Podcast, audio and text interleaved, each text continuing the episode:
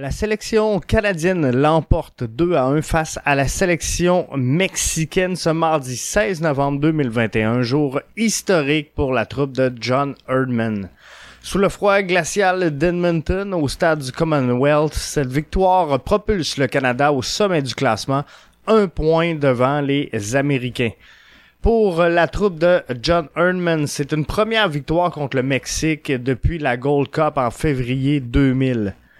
La route se poursuit donc pour le Canada qui aura pour prochain adversaire le Honduras qui n'a pas encore connu la victoire dans le tournoi qualificatif.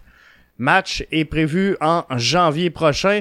Kyle Laren avec un doublé vient se placer entre Harry Kane et Lewandowski.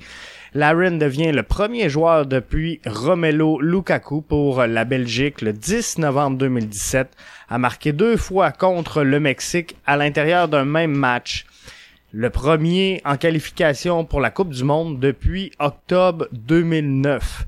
Il est également le deuxième joueur canadien à réaliser un doublé contre le Mexique après John Catliff qui a réalisé l'exploit le 13 mai 1990.